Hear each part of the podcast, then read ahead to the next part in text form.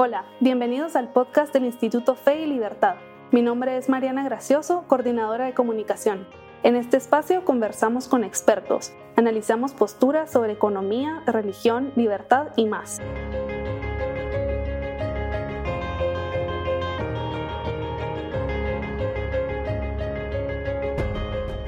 Bienvenidos a un nuevo episodio del podcast Fe y Libertad. Hoy nos acompaña Juan Sebastián Landoni para conversar sobre su nuevo libro Pagan los pobres, consecuencias negativas de políticas con buenas y malas intenciones. Juan Sebastián Landoni es licenciado en Economía por la Universidad Nacional de Rosario, Argentina, es máster en Economía y Administración de Empresas y doctor en Economía por la Escuela Superior de Economía y Administración de Empresas, SAD. Pagan los pobres estudia el entorno cultural, social, económico y político que impide salir de la pobreza. Señala las políticas públicas culpables y por qué recaen en los pobres, tanto los viejos como los nuevos. El libro explora las oportunidades del mejor de los males, una política pública que abra posibilidades y habilite una interacción pacífica, voluntaria y particular entre seres humanos, una creación de riqueza que elimine la pobreza. Bienvenidos a un nuevo episodio. Mucho gusto de verte nuevamente, Sebastián, y mil gracias por hacer esta entrevista.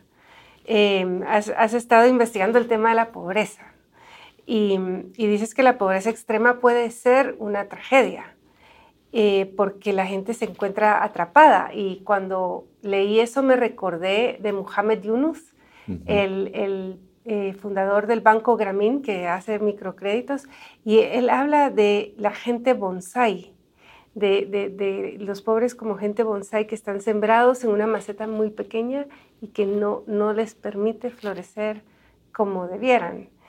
¿A qué te refieres con, con atrapadas? muchas gracias por la invitación y qué buena pregunta. No me interesa la pobreza del que decide ascéticamente vivir de las raíces y el agua de un arroyo.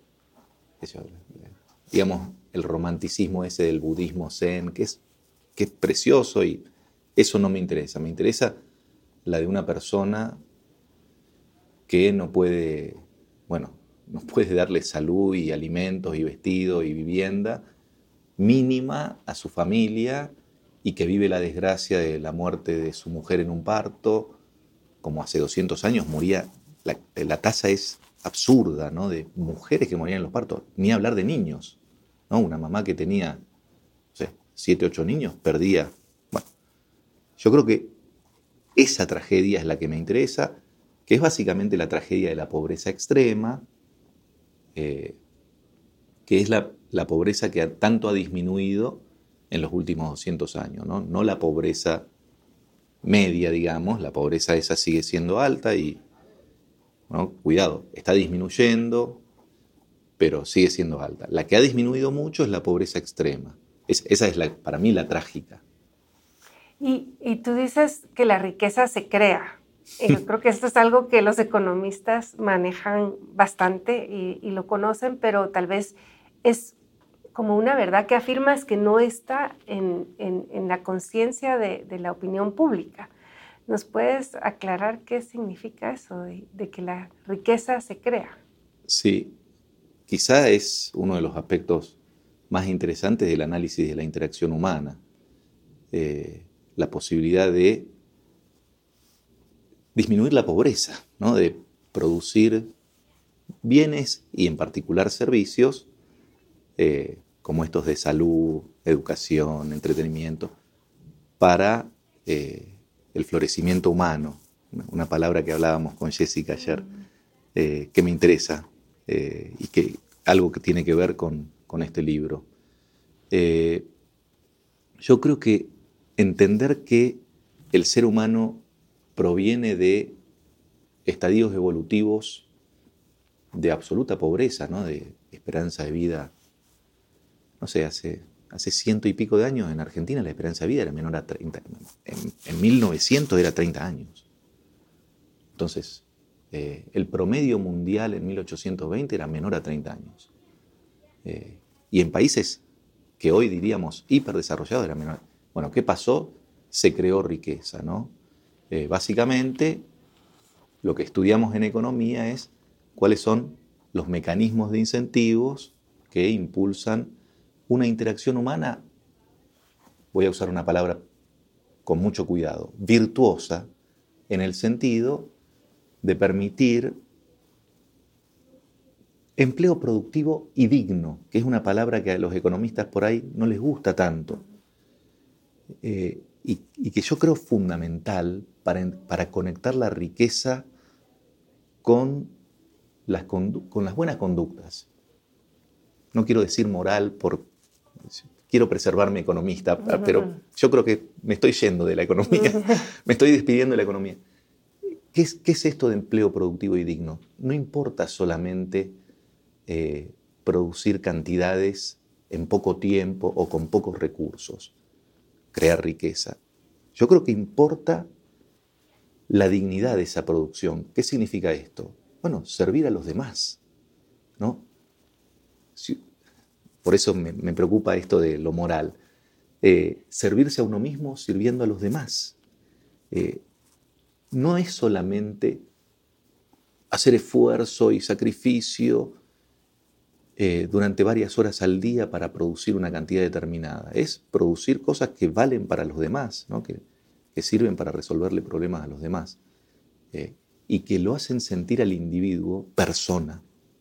Que, bueno, es otra discusión que no quiero, no quiero meterme mucho. Pero eso es, es muy interesante porque así como siento yo que las personas saben que la riqueza se crea, los economistas digo, saben que la riqueza se crea. Por el otro lado, los mismos economistas han generado diferentes eh, propuestas de solución o diferentes enfoques hacia em, la pobreza. Y tú mencionas varias eh, tendencias, digamos, tú mencionas el keynesianismo o el nihilismo o el marxismo, bueno, y, y, al final quizá el, el público pues general eh, se, confunde porque escucha todas estas diferentes propuestas y dice, bueno, si ni, los economistas saben cómo solucionar el problema de la pobreza, entonces, ¿qué hacemos? No? Cómo podemos eh, disipar un poco esa confusión?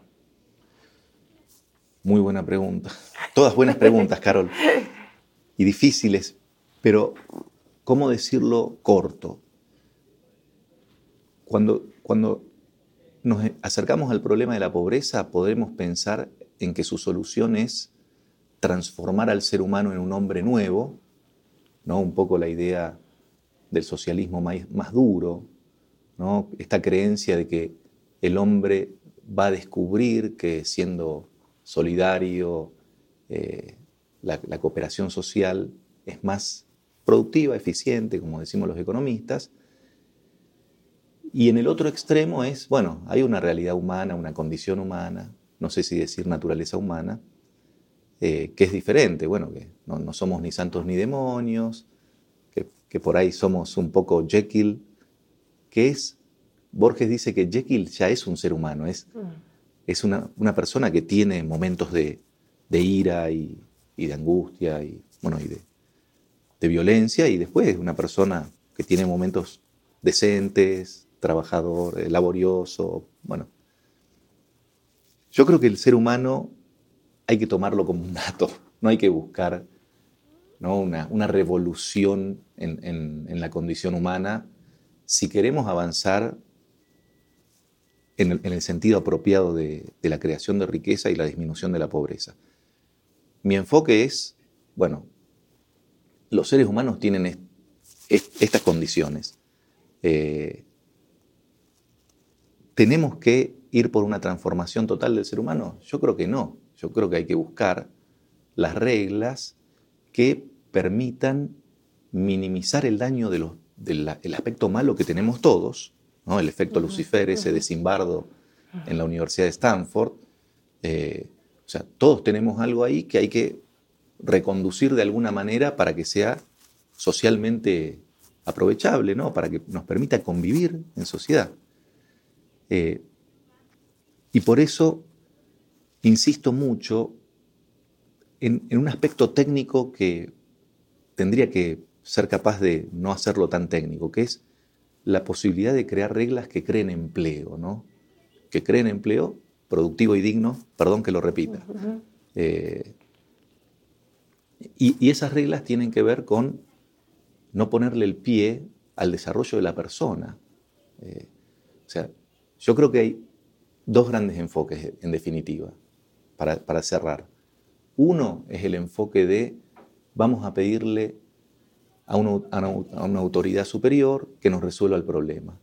Y el otro es preguntarse, ¿qué podemos hacer nosotros, las personas? ¿Qué pueden hacer los trabajadores? ¿Qué pueden hacer los emprendedores? ¿No? Algo que Adam Smith tiene claro. ¿Quién es el innovador en Adam Smith? El trabajador.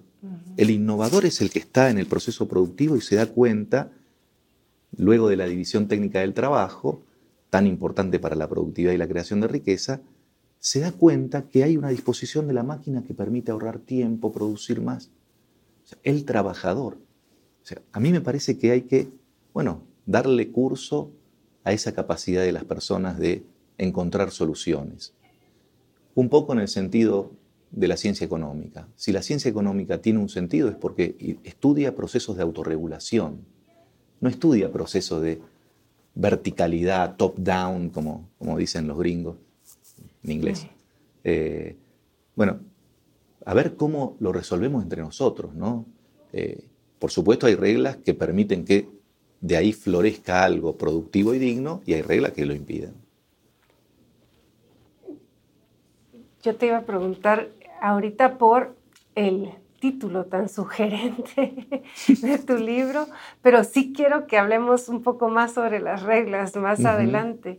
Pero eh, pues tu libro se llama Pagan los pobres, consecuencias negativas de políticas públicas con buenas y malas intenciones. Y intuyo pues que, te, refieres a que han dominado otras visiones de cómo se puede combatir la, pobreza y que de alguna forma eso ha hecho que, que, que no logremos avanzar o que no hayamos avanzado tanto como hubiésemos podido, ¿no? Eh, pero, pero ¿en qué sentido pagan los pobres? Es coloquial, no es técnico. Si se quiere, el título le pido disculpas a la academia. La academia no, no tendría que leerlo, tendría que olvidarse del título. Algunos colegas me dijeron que es incorrecto el título, que el título correcto sería Pierden los pobres. A mí pierden me gusta y me parece explícito y claro, pero es tecnicista. Es, y, yo quería cierta coloquialidad, porque esto, eh, Carol, ¿sabe cómo surgió? Tomando un café en, un bar como acá al lado, tomando un café con el, con el coautor, Luciano Villegas, eh, estábamos preparando las clases de, de, microeconomía en la Universidad Católica, allá en Rosario, y decimos, uy, todo esto siempre terminan pagando los pobres. Uy, sí, es... Y los dos nos, nos, enrollamos en eso, ¿no? Sí, pagan los pobres. Sí, esto, esto es lo mismo de siempre. Y en un momento dijimos, escribamos, escribamos cinco capítulos de micro, cinco de macro, de políticas públicas que terminan mostrando que las buenas intenciones muchas veces conducen al infierno y no, y no al lugar deseado. Y, por eso quedó Pagan los pobres, porque viene de ahí, de, un lugar afectivo, creo, con, Luciano, de, bueno, a ver, ¿qué, tenemos que hacer? Y quedó Pagan los pobres y me parece que, si bien es un poco coloquial y no tan académico, eh, ilustra lo que nosotros estábamos pensando en ese momento y seguimos pensando. Seguimos pensando que los errores que cometen las autoridades públicas eh, los termina pagando justamente aquellos que las autoridades querían preservar, mm. los más vulnerables, ¿no? los más retrasados en, la, escala de bienestar. Por eso me gustó que quede pagan los pobres, bueno, me, gusta a mí también. Yo creo que uno de los eh, culpables o uno de los eh, eh, factores que, que cargan a los pobres es la política de los grupos de interés. Mm. Y esto me interesa a mí por, porque me interesa tanto el análisis económico de las decisiones públicas, pero me encanta que, que, lo resaltes, ¿no? que, que los grupos de interés eh, juegan un, un, rol empobrecedor por cuanto sus ganancias son a costillas de los demás. ¿Nos puedes explicar un poco eso? Quizás es el aspecto igualitarista de la filosofía de la economía clásica y del pensamiento clásico de Adam Smith y de los que lo siguieron, ¿no? Eh, muchas veces soslayamos que esa lucha era una lucha por la igualdad. ¿no? digo la de, la de ese grupo de gente en el siglo XVIII, eh, por ahí también XVII, y por ahí algunos siglos antes hubo referentes, yo, hasta en el siglo XIII, que yo, con la Carta Magna, bueno, ¿Qué, pretensión tenían? Una pretensión de igualdad. ¿De qué tipo de igualdad? Bueno, eh, la igualdad de las personas ante la ley. Esta idea de que no tiene que gobernar el capricho y la arbitrariedad de una persona, sino la, ley igual para todos. Eh, esta, esta idea de igualdad, que me parece tan importante que nosotros no soslayemos, eh, me refiero a los autores del texto, eh, es la idea de que hay una desigualdad que sí es preocupante, ¿no? Hay una desigualdad que tenemos que prestarle atención, que es la desigualdad que, que proviene, es la desigualdad de patrimonios e ingresos que proviene de la desigualdad ante la ley. que, que es la gran crítica que le hace Adam Smith desde el título mismo de su libro de economía ya clásico, La riqueza de las naciones, eh, a los mercantilistas, ¿no? que es, miren, eh, ustedes se quieren enriquecer a expensas de los demás, y la verdad que así es fácil, ¿no? Y es un poco cobarde esto de enriquecerte eh, manteniendo cautivos a los clientes, que no puedan elegir a otros. Y esto a mí me lleva a pensar en una suerte de teorema de Tales. ¿Te acordás del teorema de Tales? Ese de las paralelas. Los Lelutier hacen, una referencia al teorema de Tales muy simpática. Eh, yo diría lo siguiente, siguiendo el, teorema de Tales. Eh, la desigualdad, la desigualdad es al monopolio como la igualdad es a la competencia. ¿no? Monopolio es desigualdad ante la ley monopolio legal, ¿no? Eh, que, es el que, el que, importa en definitiva. Eh, y competencia es igualdad de las reglas imparcialmente dispuestas para, para que todos participen. Esa idea me parece fundamental a lo largo de todo el texto, no solamente en el último capítulo, que es un capítulo destinado a las instituciones, que es lo que me parece que te interesa. ¿Te dejo hablar a vos o hablo yo? Eh, bueno, sí, te quería preguntar justamente cuáles son esas reglas del juego, cuáles son las instituciones que conducen al florecimiento humano, al desarrollo, a la, eh, al combate de la pobreza. Ok, bueno, podríamos decir que son las reglas de la igualdad, mm. de la igualdad y de la libertad, ¿no? Que son las reglas de lo que habitualmente conocemos como Estado de Derecho o Imperio de la Ley o Rule of Law, no voy a dar acá la discusión de las diferencias entre uno y otro, eh, que es básicamente entender que la ley debe cumplir con determinados requisitos. ¿No? Debe ser general, igual como insistimos ya previamente, y cierta. Esto es que no debe cambiar erráticamente, volátilmente, porque nos impide básicamente planificar. ¿no? Eh, Hayek dice algo durísimo respecto de la certeza. Dice que el progreso de la humanidad, de Occidente y de la humanidad, le debe mucho más a la certeza de la ley que a las otras cualidades. Y a mí me sorprende porque yo, puedo ser crítico de esa idea, ¿no? Porque también puede ser cierto que nos vivimos robando y matando, también puede ser cierta la ley de la selva de, de Hobbes, que es la jungla jovesiana. Hayek dice, ok, ok, yo no digo que sea cierto eso, digo, la certeza, aunque haya alguna imperfección en, el aparato normativo, institucional, lo importante es que las reglas sean ciertas para poder planificar a largo plazo. Porque Hayek está viendo que la certeza en el, en el imperio de la ley opera como una pinza que una hoja de la pinza impulsa el, emprendedor de largo plazo, ¿no? el emprendedor que crea empleo, que no es el emprendedor desesperado que, que están mucho en nuestros países. Sí, que los microemprendedores que, que, que con 5 mil quetzales montan un pequeño negocio y, probablemente no, no fructifica, ¿no? Muchos de ellos, porcentaje muy minoritario, puede llegar a crear algún empleo adicional. Eh, y muchos no, lamentablemente. Por eso Hayek está viendo que estas reglas impulsan la empresarialidad de largo plazo, que es la que crea empleo productivo y digno, y el mercado de capitales, ¿no? que es el que abastece de recursos para que estos emprendedores sigan creciendo y creando más y más empleo. ¿no? Eh, así todo, yo hago, ahí hay una discusión sobre justicia social y movilidad social ascendente, que es la que nos interesa. Eh, en ese capítulo sigo esta idea de las reglas no tienen que ser perfectas. No, no vamos a encontrar un sistema institucional perfecto. No lo vamos a encontrar. ¿Por qué? Porque estamos nosotros ahí, que somos imperfectos. Entonces, supongamos que tenemos que ceder ante reclamos de justicia social, algún tipo de redistribución coactiva.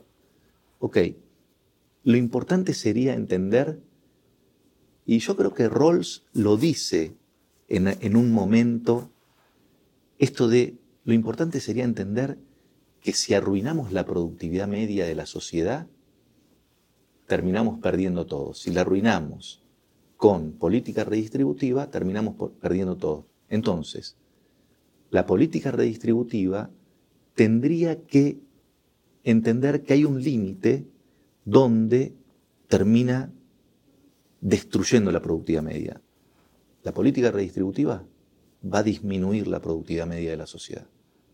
Ahora, lo importante es que no la haga negativa, que no la haga cero y que no la haga negativa. ¿no? O sea, que la tasa de variación, perdón, esto es un tecnicismo, eh, ¿por qué? Porque ningún país es perfecto, todos los países tienen en sus sistemas normativos imperfecciones. Los más pobres, más imperfecciones, los más desarrollados, los más desarrollados son países con Estado de Derecho, con economía de mercado, bueno, con tolerancia y respeto, con, las reglas de la sociedad abierta, por decirlo de alguna manera, no sé, eh, para salir del paso, digamos. Eh, pero sí es importante que las imperfecciones no terminen de arruinar, bueno, las reglas que incentivan la actividad productiva y digna. Me hiciste pensar en una última pregunta. Dale. Ahorita eh, mencionabas lo de la justicia social y yo creo que hay muchas personas de fe, muchos cristianos, que sienten una obligación para con los pobres, ¿no? que sienten que ellos deben hacer algo por eh, eh, involucrarse y tratar de aliviar la pobreza. Muchas veces esto se traduce en asistencialismo. Y yo entiendo que tú vas por el lado de que lo mejor que podemos hacer por los pobres es generar eh, eh, productividad que genere empleo. Entonces, no sé si tendrías tú unas ideas ahí de... Primero tengo que decir algo autobiográfico, lamento decirlo, pero yo entré a la economía porque lo que decía mi profesor de economía en la escuela, el profesor Rogelio Pontón, por quien estudié economía, eh, él decía, cosas de el mercado que a mí me chocaban con la fe, con mi fe, con la de mi familia, la, tradición católica familiar. Eh, y empecé a leer a los 16 años un libro de Gabriel Zanotti sobre doctrina social de la Iglesia y economía de mercado. Dicho esto, yo en ningún momento voy a decir que una persona que quiera ayudar a alguien hace mal. Yo creo que hace bien. ¿Ok? Y sobre todo si esa persona está sufriendo, eh, si está en los límites de la tragedia de la pobreza, o si consideramos que merece una ayuda y que nos va a hacer bien, yo creo que está bien. En ningún momento voy a decir que eso está mal. A mí me parece que la discusión se torna difícil cuando empezamos a pedirle al Estado que lo haga, ¿no? Al aparato colectivo, público.